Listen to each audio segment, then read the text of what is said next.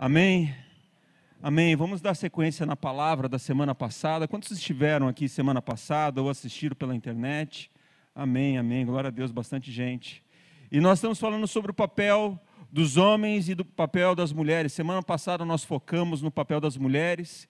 E na verdade essa foi uma mensagem que eu preparei como uma só, mas ela ficou muito comprida. A gente acabou dividindo em duas etapas. Mas nós falamos semana passada um pouquinho a respeito do, da configuração das famílias no Brasil. Hoje nós temos em torno de 15,3% das famílias, elas têm apenas a mulher como chefe da casa. Apenas a mulher que toma conta dos filhos, que é responsável por prover financeiramente, ela que toma conta do lar. E é um número significativo de famílias nessa meia estrutura. E o mais alarmante disso é que 78%, houve um crescimento de 78% de 1995 até 2015 desse mesmo tipo de família, ou seja, esse, esse tipo de família tem crescido assim, de maneira grande nos últimos anos.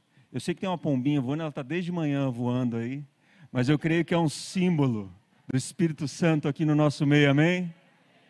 Então, se a pombinha voar, não fica distraído, não, tá? Deixa ela lá, está quietinha, lá, é uma benção. Amém, glória a Deus. Mas nós estamos vendo um crescimento muito grande desse tipo de família, onde só a mulher governa, é a chefe da casa. E é interessante porque nós estamos no momento da história que nós temos mais de 6 bilhões de habitantes no planeta Terra. E é o maior número de pessoas que já habitou o planeta Terra. E geralmente nós temos esse crescimento né, de número de, de, de, de mulheres que, que, que têm que cuidar da casa sozinhas quando nós passamos por momentos de guerra. Por exemplo, durante a Segunda Guerra Mundial, mais de 20 milhões de pessoas morreram. E muitas mulheres ficaram sem os maridos em casa, porque as, os homens que iam para a batalha morriam na guerra, e as mulheres tinham que criar os filhos sozinhos. Então, nós estamos vivendo num período onde nós não temos guerra, e os homens têm faltado no papel deles. Os homens têm abandonado lá, os homens não têm assumido a responsabilidade sobre os filhos, sobre a esposa e têm abandonado as suas casas. Então nós talvez estamos vivendo um momento que nós, nós temos o maior número de órfãos na história da humanidade. Isso tem que sinalizar alguma coisa para a gente. Isso tem que sinalizar alguma coisa para nós como igreja. Mas nós falamos também a respeito do papel de Jesus no processo de libertação das mulheres. Jesus ele liberou o primeiro movimento de libertação das mulheres.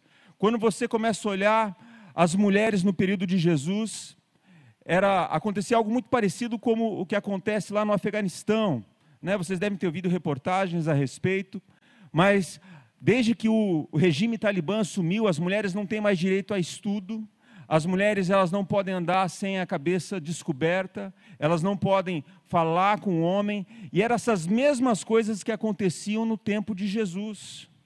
As mesmas coisas, as mulheres, muitas vezes, quando um homem tinha um convidado um homem em casa, eles eram chamados para comer na mesa, as mulheres tinham que se retirar, elas tinham que comer no quarto separado.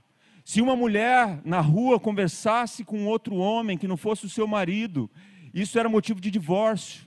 Naquele período, a única esperança que as mulheres tinham era serem tratadas melhor pelo marido do que foram tratadas pelos seus pais. As mulheres eram como mercadorias naquele período.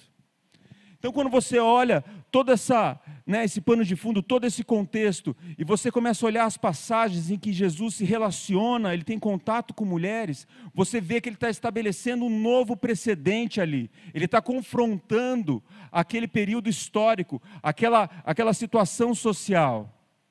Jesus ele veio para libertar, ele veio para honrar, ele veio para empoderar as mulheres. Todas as passagens em que Jesus se relacionou com mulheres, ele estava fazendo isso. Jesus ensinou as mulheres. Porque as mulheres naquela época elas não podiam nem entrar na sinagoga, elas não podiam ouvir a respeito da Torá. Mas Jesus não se importou com isso. Ele honrou as mulheres. Ele começou a colocar as mulheres no lugar devido delas, de igualdade com os homens. E a partir disso nós olhamos para o movimento feminista. Né? Desde 1848 até 1980, três ondas passaram nesse período. E a princípio o movimento feminista ele era muito importante, ele tinha valores preciosos para as mulheres. Elas lutavam a princípio por direito ao voto, por igualdade jurídica com os homens, né? As, elas tinham pautas importantes ali. Só que nesse processo começaram a entrar pautas que começaram a distorcer esse processo. Pautas como o, o patrimônio, como o matrimônio, né, como algo opressor, que trazia um peso para as mulheres. A maternidade como algo ruim. Pautas como o aborto.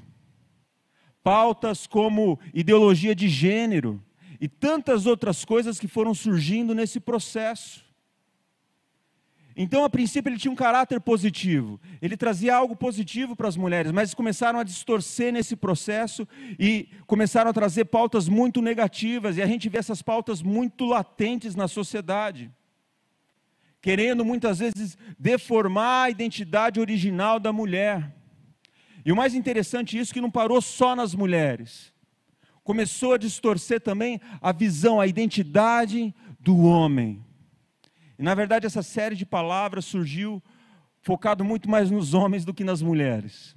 Mas eu descobri que é muito mais fácil escrever a respeito das mulheres do que escrever a respeito dos homens. é muito melhor, para falar a verdade. Mas algumas, algumas semanas atrás, talvez já um mês e pouco, eu, Deus me deu um sonho. Eu tenho tido esses sonhos meio dramáticos. E nesse sonho, Deus me levou para uma prisão e nessa prisão tinham três celas. E na primeira cela que eu entrei, eu vi homens e eles pareciam como meninos. Eu sabia que eram homens, mas eles pareciam meninos assim. E todos eles tinham a cabeça rapada, era uma cela cheia de homens. Eles tinham a cabeça rapada e eles vestiam é, uniforme de, de presídio, mas era um uniforme todo esfarrapado, sabe? Todo rasgado e sujo. E eles estavam ali agitados naquela cela.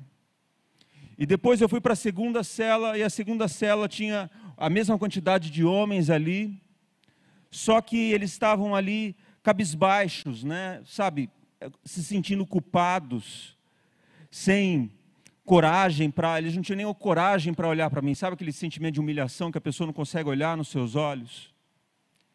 E Deus me levou para o terceiro quarto, para a terceira cela, e eu vi apenas um homem ali, que parecia como menino, na, na, na visão, no sonho, todos pareciam como meninos. E ele estava escondido no meio da escuridão, como alguém que não queria sair daquele lugar, queria ficar escondido, não tinha coragem de se posicionar, não tinha coragem de olhar nos olhos. E eu fui sondar o Espírito Santo, né, o que, que ele queria dizer com aquilo. E a gente tem sonhos assim, e esses sonhos muitas vezes não obedecem à, à lei da física, né? É uma coisa meio abstrata, mas o Espírito Santo foi começou a me mostrar.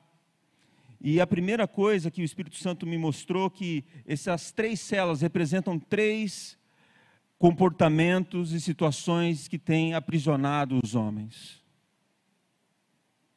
E os homens, né, esses homens como meninos, eles representam essa geração que teve essa, essa identidade distorcida pelo mundo, que teve essa identidade distorcida pelo pecado e foram incapazes de crescer e amadurecer. Esse primeiro quarto, essa primeira cela que Deus trouxe no meu coração representa a escravidão sexual. Homens que ficaram presos no comportamento, muitas vezes que aprenderam de maneira equivocada, né? nós vamos falar mais à frente a respeito disso. Mas homens que se tornaram refém das próprias paixões do coração, dos próprios desejos, dos próprios impulsos sexuais. E isso distorceu a identidade deles. O, seg o segundo quarto representa homens sem autoestima, que perderam o seu valor, muitas vezes se sentem culpados até mesmo por serem homens. Homens fracos, homens que não tiveram a capacidade de abandonar as coisas de menino para se tornarem homens, para protegerem as suas famílias, para protegerem os seus lares, para protegerem as suas mulheres. E o terceiro quarto, homens que não tinham coragem de se posicionar por aquilo que é correto. Homens fracos que apoiam as suas decisões baseadas no medo. E muito dessas distorções, dessa identidade distorcida, é fruto do pecado nas nossas vidas, mas muito também dessa postura do mundo, de muitas vezes moldar a nossa mente, mudar o no, moldar o nosso coração. Semana passada nós falamos a respeito disso, de Romanos 12, 2. E Romanos 12, 2 ele diz de duas decisões que nós podemos tomar. Fala lá, não se amoldeis com, com, não se conformeis com esse mundo, mas transformai-vos pela renovação da sua mente. Ali Deus nos dá duas oportunidades. Primeiro, ou você está renovando a sua mente, transformando a sua mente, sendo trabalhado pelo Espírito Santo, para que você possa se tornar o homem que Deus desejou que você fosse, ou se tornar a mulher que Deus desejou que você fosse, ou você está simplesmente se amoldando aos padrões desse mundo. Não tem um meio termo. Ou você está sendo influenciado pelo mundo, ou você está deixando que essas, que essas ideologias, com esse padrão mundano, esteja entrando na sua casa, esteja entrando na sua, no seu coração, ou você está sendo transformado pelo Espírito Santo. E é interessante isso porque muitas vezes nós gastamos, sei lá, 30 horas na semana assistindo séries, vendo lixo na internet, vendo notícias que só trazem amargura para o nosso coração, e nós gastamos muitas vezes duas horas na semana na presença de Deus. Tem uma estatística que fala que 80% dos cristãos, eles só abrem a Bíblia no culto de domingo. O que tem influenciado a sua vida? O que tem marcado a sua vida? O que tem determinado os seus comportamentos? Qual tem sido a maior influência na sua vida? Tem uma mulher que eu sigo nas redes sociais e ela tem um testemunho muito forte de conversão. Ela era homossexual, encontrou Jesus e teve a identidade restaurada. O nome dela é Juliana Ferron. Quem quiser seguir ela na internet, ela tem um conteúdo muito bacana a respeito de identidade, a respeito de sexualidade, a respeito de coisas do coração. E ela fez um post que veio muito a calhar, assim, com o sonho que eu tive, e falou muito comigo. E ela falou a respeito de seis perfis de homens. E ela chamou esse perfil de homens de geração de homens Nutella. Vocês devem ter ouvido já esse meme, né? De homem Nutella. Tem um homem raiz e tem um homem Nutella. Eu queria falar a respeito desses seis perfis que têm marcado a nossa geração. De homens que muitas vezes não têm coragem de se posicionar. E o primeiro perfil é o homem covarde. Qual que é o perfil do homem covarde? Ele tem uma coragem silenciosa e passiva. Os homens estão enfrentando um ataque brutal à sua masculinidade, propósito, sacerdócio, direito como nunca antes. Você quer parar um homem covarde? Basta você rotular ele como homem opressor, machista, que ele vai perder toda a coragem, ele vai ficar em silêncio. Isso funciona tragicamente com esse perfil de homem. O segundo perfil é o perfil que busca a autopreservação, a covardia de estar em paz em meio à guerra. Seu medo de ser odiado pelo mundo trabalha a favor das trevas. O homem Nutella terceiriza o seu sacerdócio a uma esposa maternal e terceiriza também as suas guerras.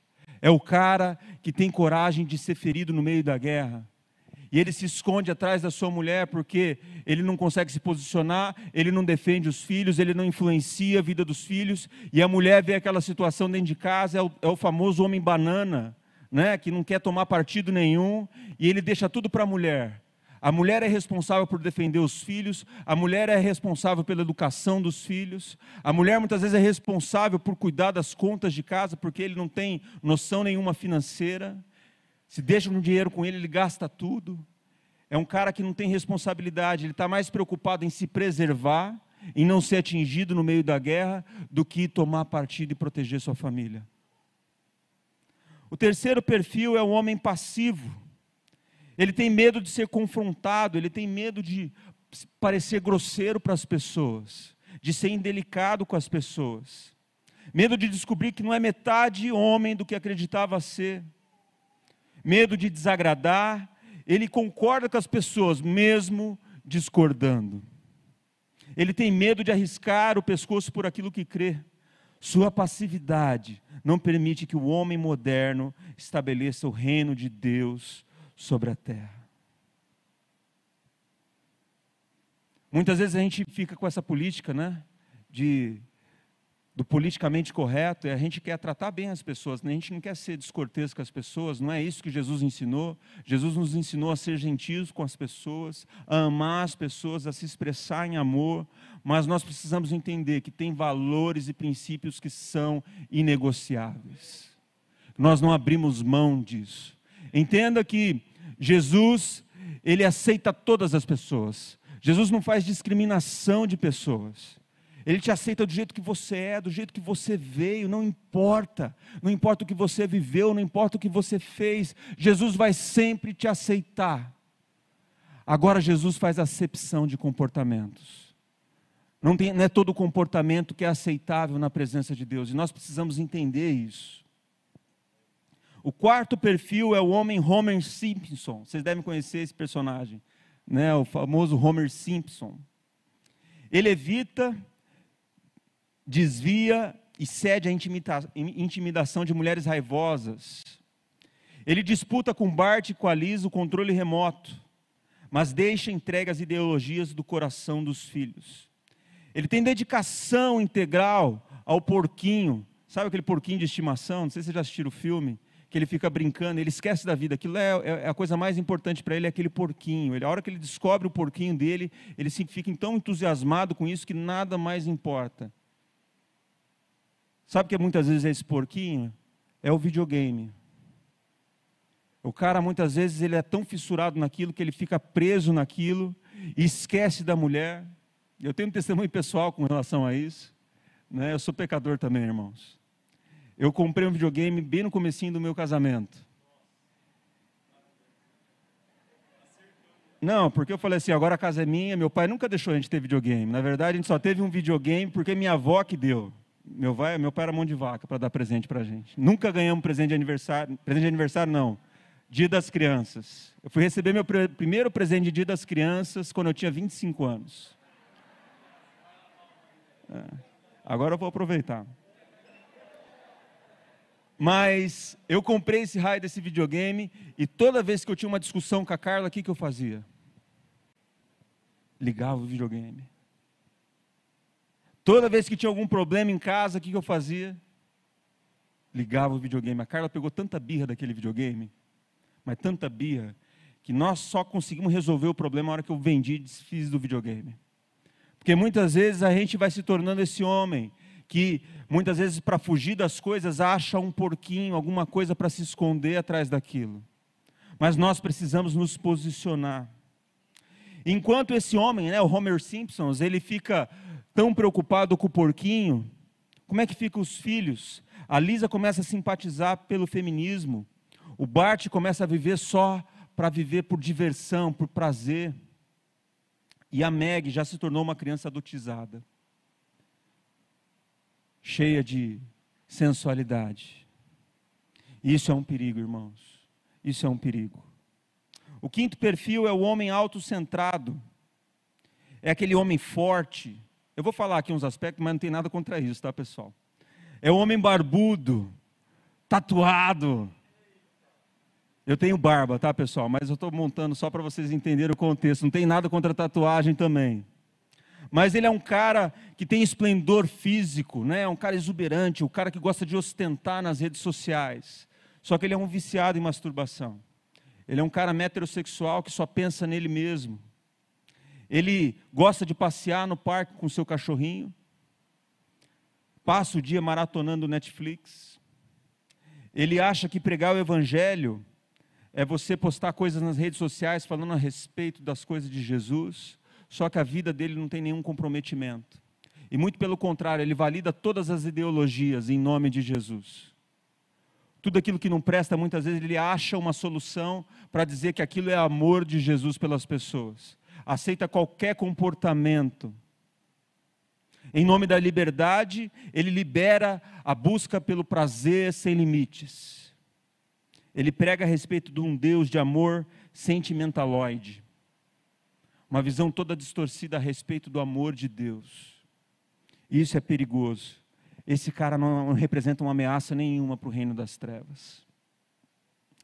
E o sexto perfil é o homem Peter Pan que são crianças em corpo de adultos. Eles não querem crescer, eles não têm autoconfiança, são viciados em desculpas. A culpa nunca é deles, a culpa é sempre de alguém. Tende a fugir das suas emoções ruins ou responsabilidades para qualquer tipo de prazer. Fogem para não amadurecer. Eles foram criados para desfrutar da terra do nunca.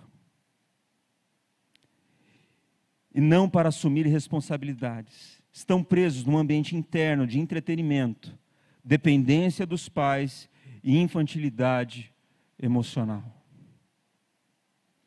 Onde estão os homens valentes? Onde estão os homens dessa geração que vão causar um impacto na vida dos filhos, que vão se levantar para proteger as esposas, que vão fazer assim como Jesus, trazer liberdade contra a opressão das mulheres, trazer empoderamento para suas esposas, trazer honra para suas esposas. É engraçado porque a gente vê muitos homens que o maior referência de hombridade deles é um jogador de futebol que diz que tem alegria e ousadia, mas se recusa a crescer, que se orgulha das suas meninices, que se orgulha das coisas de menino, que se orgulha de ostentar prazer e mostrar para os outros. E que acha que os comportamentos infantis é o que definem a sua identidade. Eu creio que Deus está querendo levantar uma geração de homens, segundo a palavra de Deus, homens que vão lutar pela sua família, que vão lutar pela sua casa. Eu oro para que essa não seja a sua realidade, mas eu oro também para que, se for sua, sua realidade, Deus tocar na sua vida essa noite você ser transformado, para você ser um homem diferente a partir de hoje. Amém? Eu quero falar um pouquinho a respeito dessa escravidão sexual. A gente sabe que na década de 1960 ocorreu a revolução sexual. Vocês devem ter ouvido falar desse slogan, né? Sexo, drogas e rock and roll. Tudo era permitido nessa época, desde que desse prazer. Portanto, você poderia viver o amor de maneira ilimitada com qualquer um, a qualquer hora, desde que isso traga prazer. Sabe aquela visão hedonista? Desde que dê prazer, ok, não tem problema. Eu vou viver para mim mesmo. E foi justamente nesse período que ocorreu o advento da pornografia, e nós, né, que nascemos na década de 80 e, e até a década de até 1995 ali, que é a geração ímpios, nós, nós crescemos nesse, nesse crescimento da internet também. Né? Quando no, nossos pais, para ter acesso à pornografia, eles tinham que comprar uma revista escondido, mas nós que crescemos na internet, a, a gente começou a ter acesso a isso muito mais facilmente. E a pornografia, talvez seja um dos maiores instrumentos para a educação sexual das nossas crianças. Eu lembro que há um tempo atrás, alguns anos atrás, eu estava trabalhando com crianças, né, uma célula de crianças, eram crianças de 8 a 10 anos, né? E eu comecei a perceber que eles estavam com um assunto diferente, eu perguntei, quantos aqui já tiveram acesso, a, acesso à pornografia? Né, e para minha surpresa, todos levantaram a mão. E todos tinham acesso regular à pornografia. E não era uma célula lá fora, não, viu, irmãos? Era, era, era célula de irmãos, de filhos de, de, de crentes. Tá? A maioria eram filhos de crentes. E eles estão tendo acesso a isso.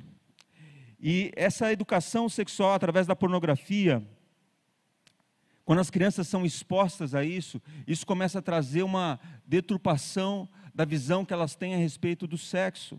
Elas começam a desenvolver uma erotização precoce. Elas tendem a acreditar que aquilo que elas estão vendo pode ser real.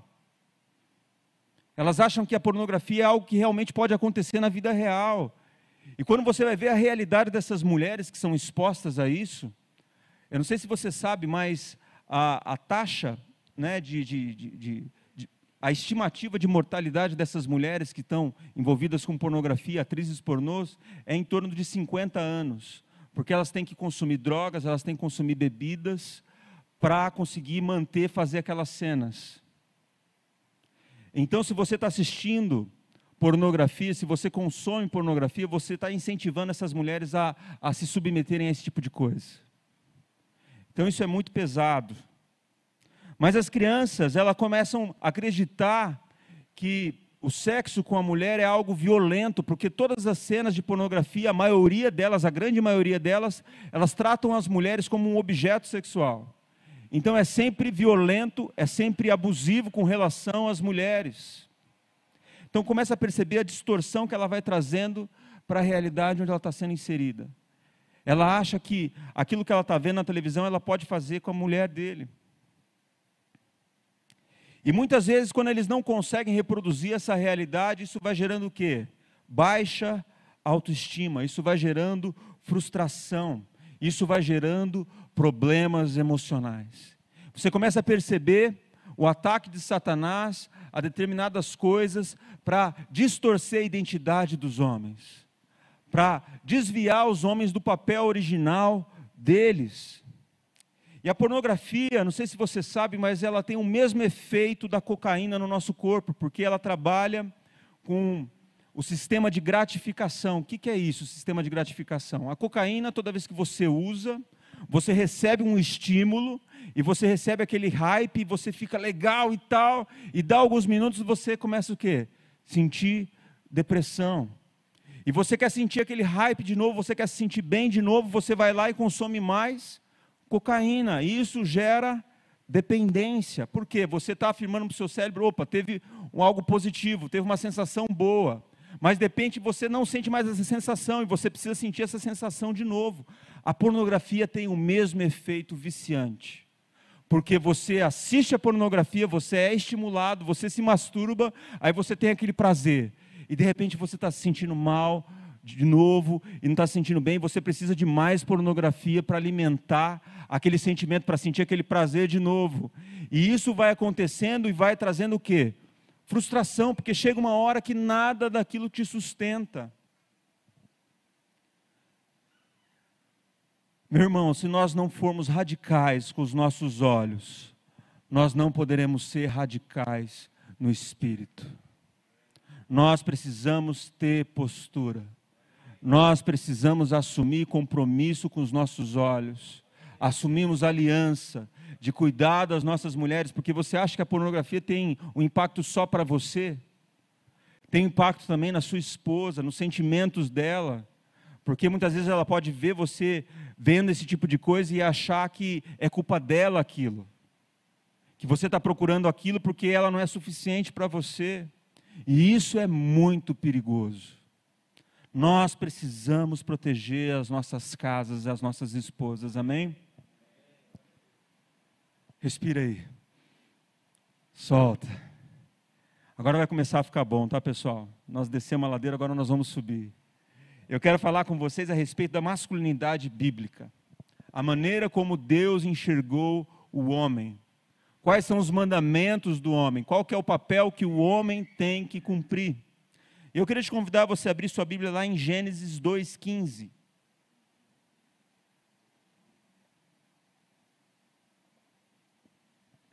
É um versículo tão simples, mas tão poderoso. E é interessante que Deus deu duas ordens para Adão. Vamos ler lá. O Senhor Deus colocou o homem no jardim do Éden para cuidar dele e cultivá-lo duas coisas simples. Eu imagino que se Deus desse uma, a terceira coisa, provavelmente Adão ia se perder. Ou ia esquecer. É provável que ele esquecesse. Mas aqui Deus deu duas ordens simples para Adão: cuidar e cultivar. Eu queria fazer uma analogia disso com a responsabilidade do homem com a família. Quando a gente olha para a palavra original hebraica de cuidar, a palavra original é chamar não é chamar com C, é chamar com S, que significa guardar, vigiar, proteger, olhar, tomar cuidado, prestar atenção. Deus nos chamou para proteger as nossas famílias, para cuidar, para vigiar. Nós precisamos estar atentos com o que está acontecendo dentro da nossa casa. É interessante que o homem sempre teve essa visão periférica, né? Desde os primórdios, o homem teve essa visão periférica muito boa, porque ele precisava caçar, então ele precisava ficar de olho no que estava acontecendo à sua volta. Por isso que acontece muito normalmente na sua casa, quando um homem tem que achar alguma coisa na, na, na, na gaveta de cueca dele, ele não acha nada. Né? Ele vai chamar a esposa, amor, que, onde está meu negócio? Onde está minha camiseta? Onde está minha calça?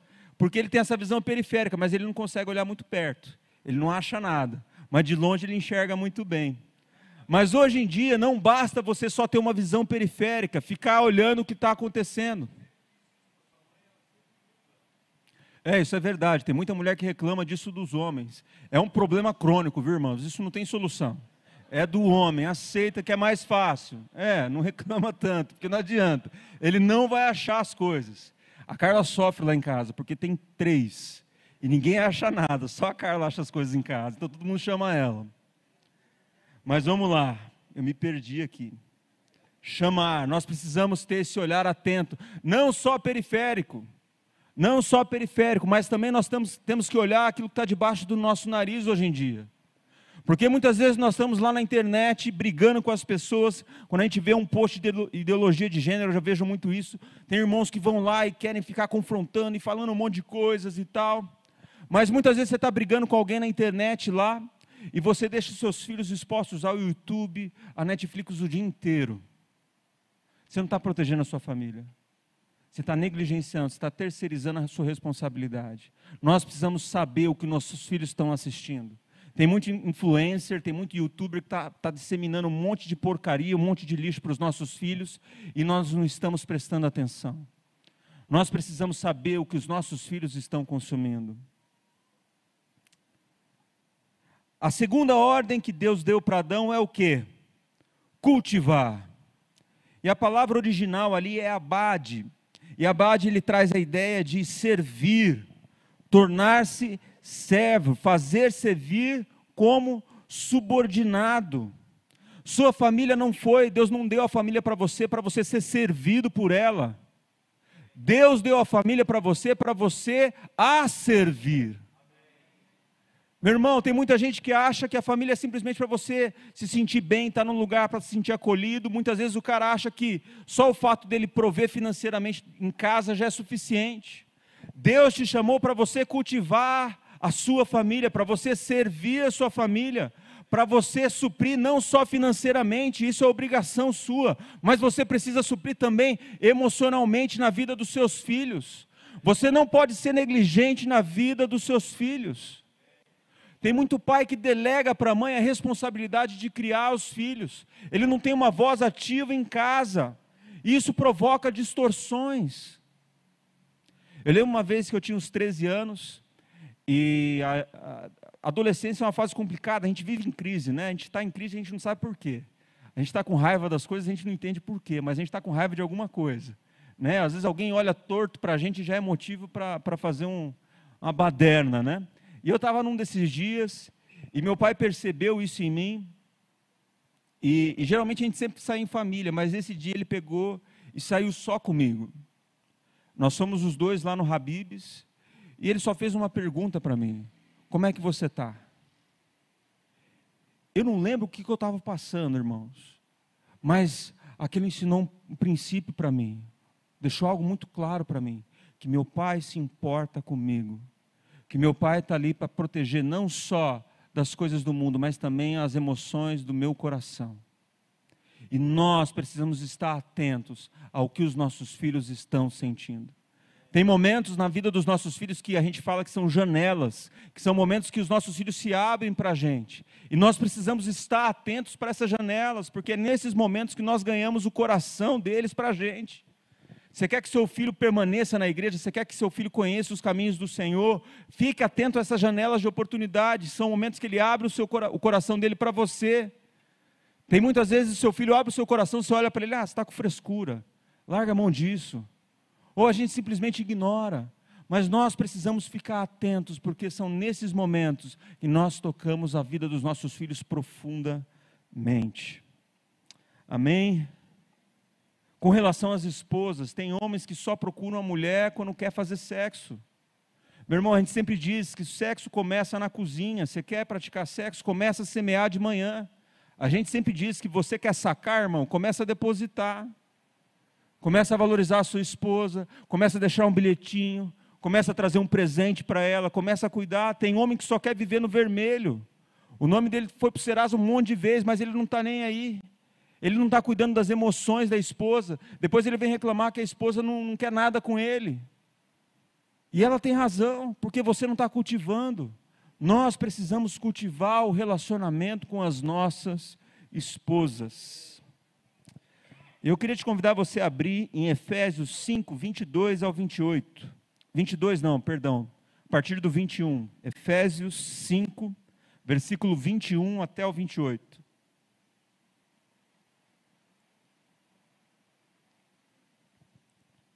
Diz assim: Sujeitem-se uns aos outros por temor a Cristo. Vou ler de novo. Sujeitem-se uns aos outros por temor a Cristo. Mulheres, sujeitem-se aos seus maridos como ao Senhor, pois é o marido o cabeça da mulher, como também Cristo é o cabeça da igreja, que é o seu corpo, do qual ele é Salvador. Assim como a igreja está sujeita a Cristo, também as mulheres estejam em tudo sujeita aos seus maridos. Maridos, amem as suas mulheres, assim como Cristo amou a igreja, entregou-se a si mesmo por ela, para santificá-la, tendo-a purificado pelo lavar da água mediante a palavra, e apresentá-la a si mesmo como igreja gloriosa, sem mancha nem ruga ou coisa semelhante, mas santa e inculpável. Da mesma forma, os maridos devem amar suas mulheres como os próprios corpos. Quem ama sua mulher, ama a si mesmo. A gente usa muito esse texto para falar a respeito do papel do homem e da mulher. Mas muitas vezes a gente já pula para o versículo 22 e a gente acaba esquecendo do versículo 21. É importante você entender aqui que a, a, Bíblia, quando ela foi escrita, quando as cartas foram escritas, elas não tinham capítulos, elas não tinham versículos. Essas classificações vieram depois para a gente se achar melhor, para ficar mais fácil para a gente achar o texto na Bíblia. Mas muita gente lê esse texto e esquece do versículo 21 que, que o versículo 21 diz? Sujeitem-se uns aos outros. Ou seja, o que está dizendo? É só a mulher que tem que se sujeitar ao homem? O homem também tem que se sujeitar à mulher. Os homens podem dizer um amém aí? Ficou todo mundo quietinho. E é interessante porque aqui ele fala o seguinte: Homens, você tem que sujeitar a sua mulher, mas você também tem que morrer. A sua responsabilidade é muito pior.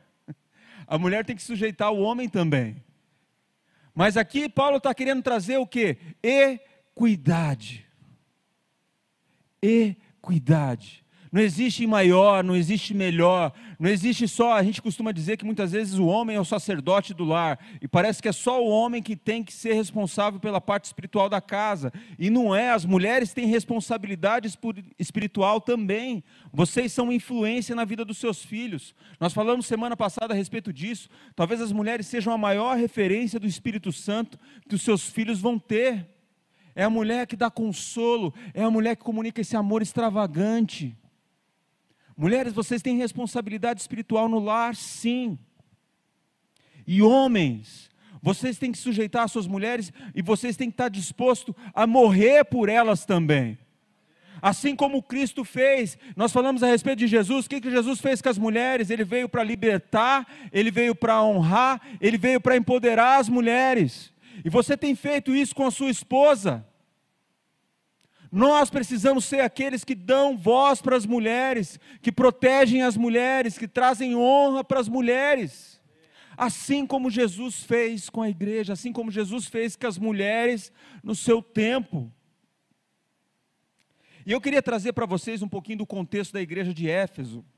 Éfeso era uma igreja, era uma cidade greco-romana. E em Éfeso tinha uma das sete maravilhas do mundo antigo, né, que era o templo de Diana. Diana era a deusa da fertilidade, né, para os gregos e também para os romanos, né? Para os gregos ela tinha um, um nome, para os romanos ela tinha outra. Mas ela era essa deusa da fertilidade e as responsáveis por toda a parte ritualística, né, para toda a parte religiosa no templo de Diana era feito pelas mulheres. E como ela era deusa da fertilidade, era muito comum é, é, prostituição, orgia, eram coisas normais no templo de Diana. E aquela era uma, uma região onde a cultura era muito matriarcal. Quando você olha para a cultura grega, existem muitos exemplos de deusas de mulheres que eram mulheres fortes, né? Você pega a deusa Atena e tantas outras que simbolizavam mulheres fortes. Então, na Grécia era muito comum famílias matriarcais, onde a mulher era a principal pessoa, a principal figura da casa. Agora você imagina o contexto dessa igreja, porque Paulo está escrevendo para essa igreja quando ele diz essas coisas onde as pessoas estão se convertendo em massa e elas têm uma visão falsa, distorcida a respeito da religião, e elas estão entrando ali e as mulheres estão tomando conta, porque elas faziam isso no templo de Diana. Elas que eram responsáveis por toda parte cerimonial, por toda a parte religiosa. O que Paulo está fazendo ali, ele está corrigindo algo, uma distorção que havia naquela igreja, no contexto daquela igreja. Ele estava querendo trazer equidade, porque, ao contrário dos judeus, na Grécia as mulheres tinham um papel mais importante. Então ele está trazendo o que? Equidade. Não é que alguém é mais importante, nós temos papéis diferentes. Os homens têm papéis que só os homens podem cumprir, e as mulheres têm coisas que só as mulheres podem fazer, e essa é a beleza da criação. Nós precisamos fazer como Jesus, honrar e empoderar as nossas mulheres. E eu já queria partir para o final falando a respeito de pais e filhos. Toda criança, ela busca no seu pai três coisas, três referências básicas. Tá? A primeira coisa que ele busca na figura paterna, e, e na figura paterna, que pode ser um tio, se ele não tem um pai em casa, ele pode buscar essas referências até na mãe mas ele busca proteção. As crianças elas querem se sentir seguras, protegidas pelo pai. Elas querem se sentir, né, confortadas, saberem que vai ter uma pessoa que vai cuidar delas ali, que vai proteger. Crianças que não têm esse pai que protege, ou muitas vezes têm pais abusivos, elas crescem inseguras a respeito de si mesmos.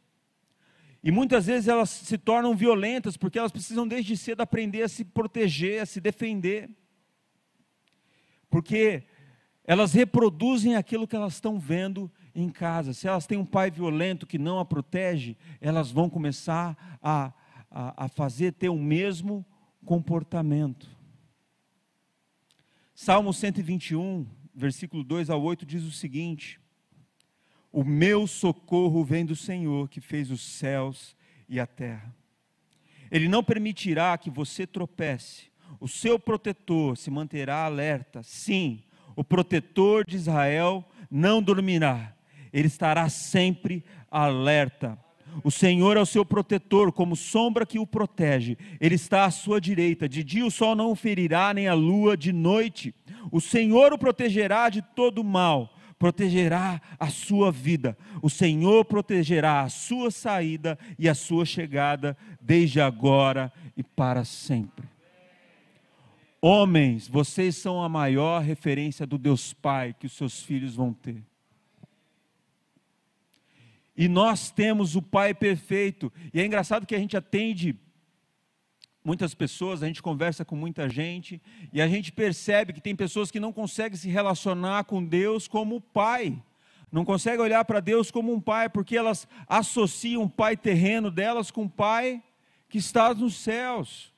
E elas não entendem que Deus é um pai perfeito. O problema é que nós somos filhos imperfeitos. E nós não sabemos receber o amor do pai porque nós nunca aprendemos isso.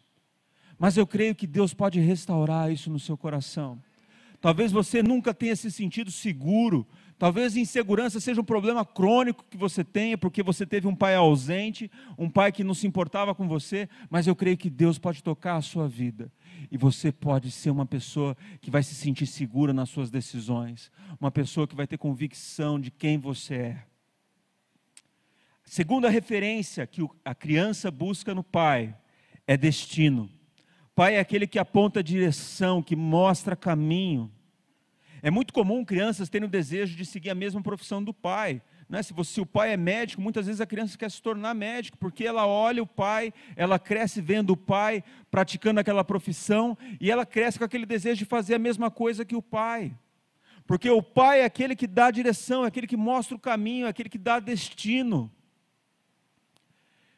E não estou dizendo aqui que você tem que falar o que seu filho vai ser quando crescer, mas você tem que mostrar o caminho que ele pode seguir. Você tem que olhar para o seu filho e saber enxergar neles as qualidades e os atributos e os dons que ele tem e potencializar isso.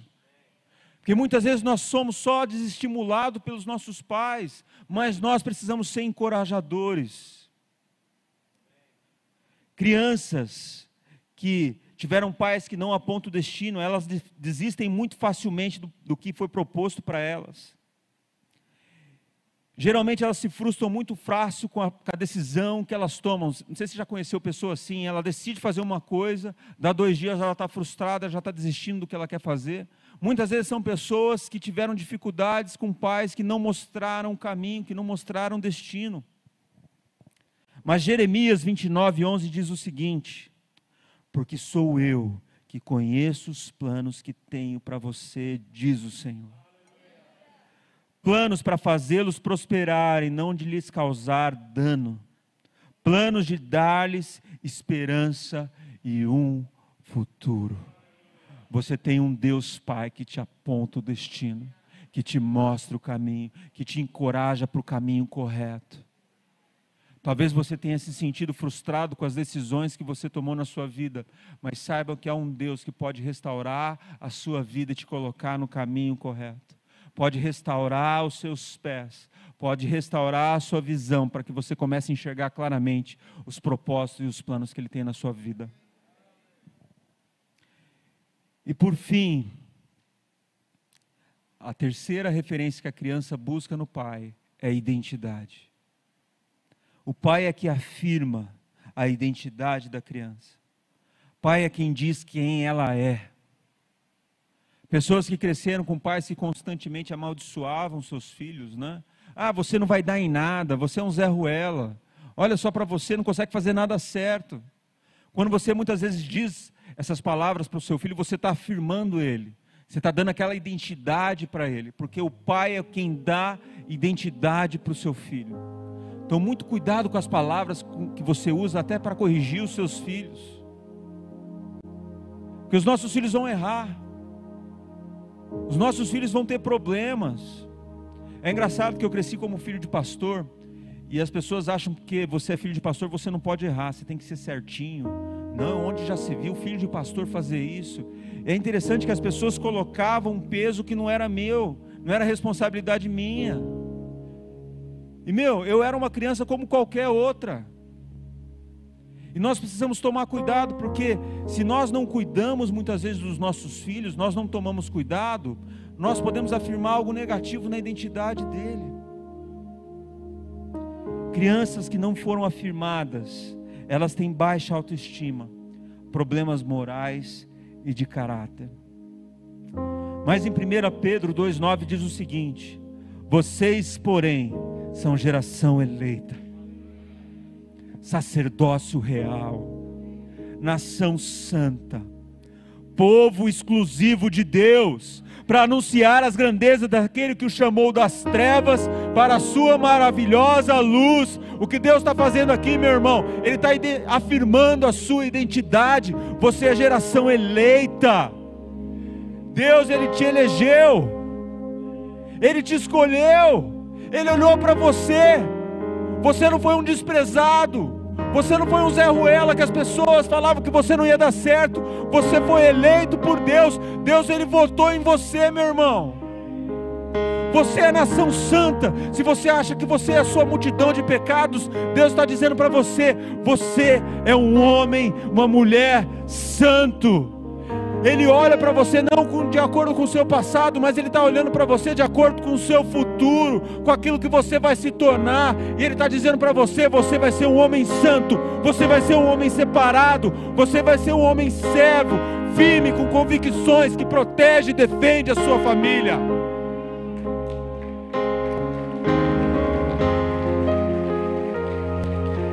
Meu irmão, você faz parte da realeza. Sacerdócio real. Meu irmão, você não nasceu para ficar na margem. O Senhor te estabeleceu na sua corte, você faz parte da realeza de Deus, e você não nasceu para pegar migalhas, você nasceu para se sentar na mesa, e nós precisamos entender o nosso papel de filhos e tomar lugar na mesa do Pai, porque Ele tem preparado o pão, Ele tem preparado um banquete, e nós estamos só satisfeitos com as migalhas. Não, Deus ele diz para você: você tem um sacerdócio real.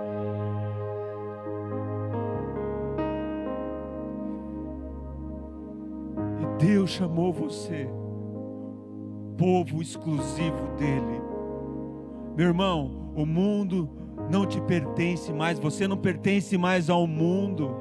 O mundo vai parar quando você entender isso, que você é exclusivo de Deus, esse, é, é, é, esse padrão do mundo que está tentando amoldar a sua mentalidade vai cessar, porque você vai entender, fala, não, eu vou dizer não para essas coisas, porque eu tenho um Deus que me afirma e diz que eu sou exclusivo dEle, que eu pertenço a Ele, que eu não pertenço a esse mundo.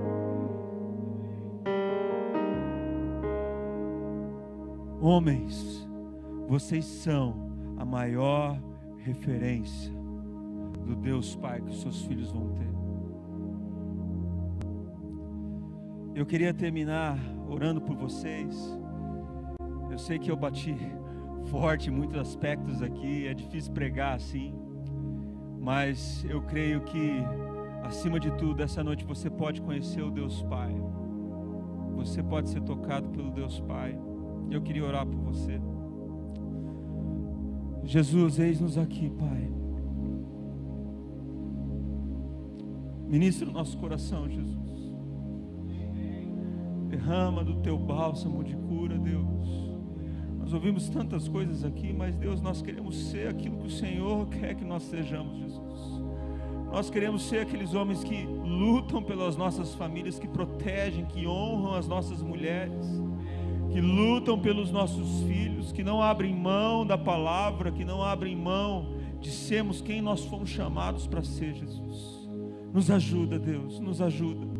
Nós queremos levantar aqui, Deus, como um exército mesmo e marchar pela cidade com a convicção de saber que o Senhor quem está à nossa frente e o Senhor é o nosso alvo, o nosso guia. E nós confiamos em Ti, Jesus. Nós confiamos em Ti.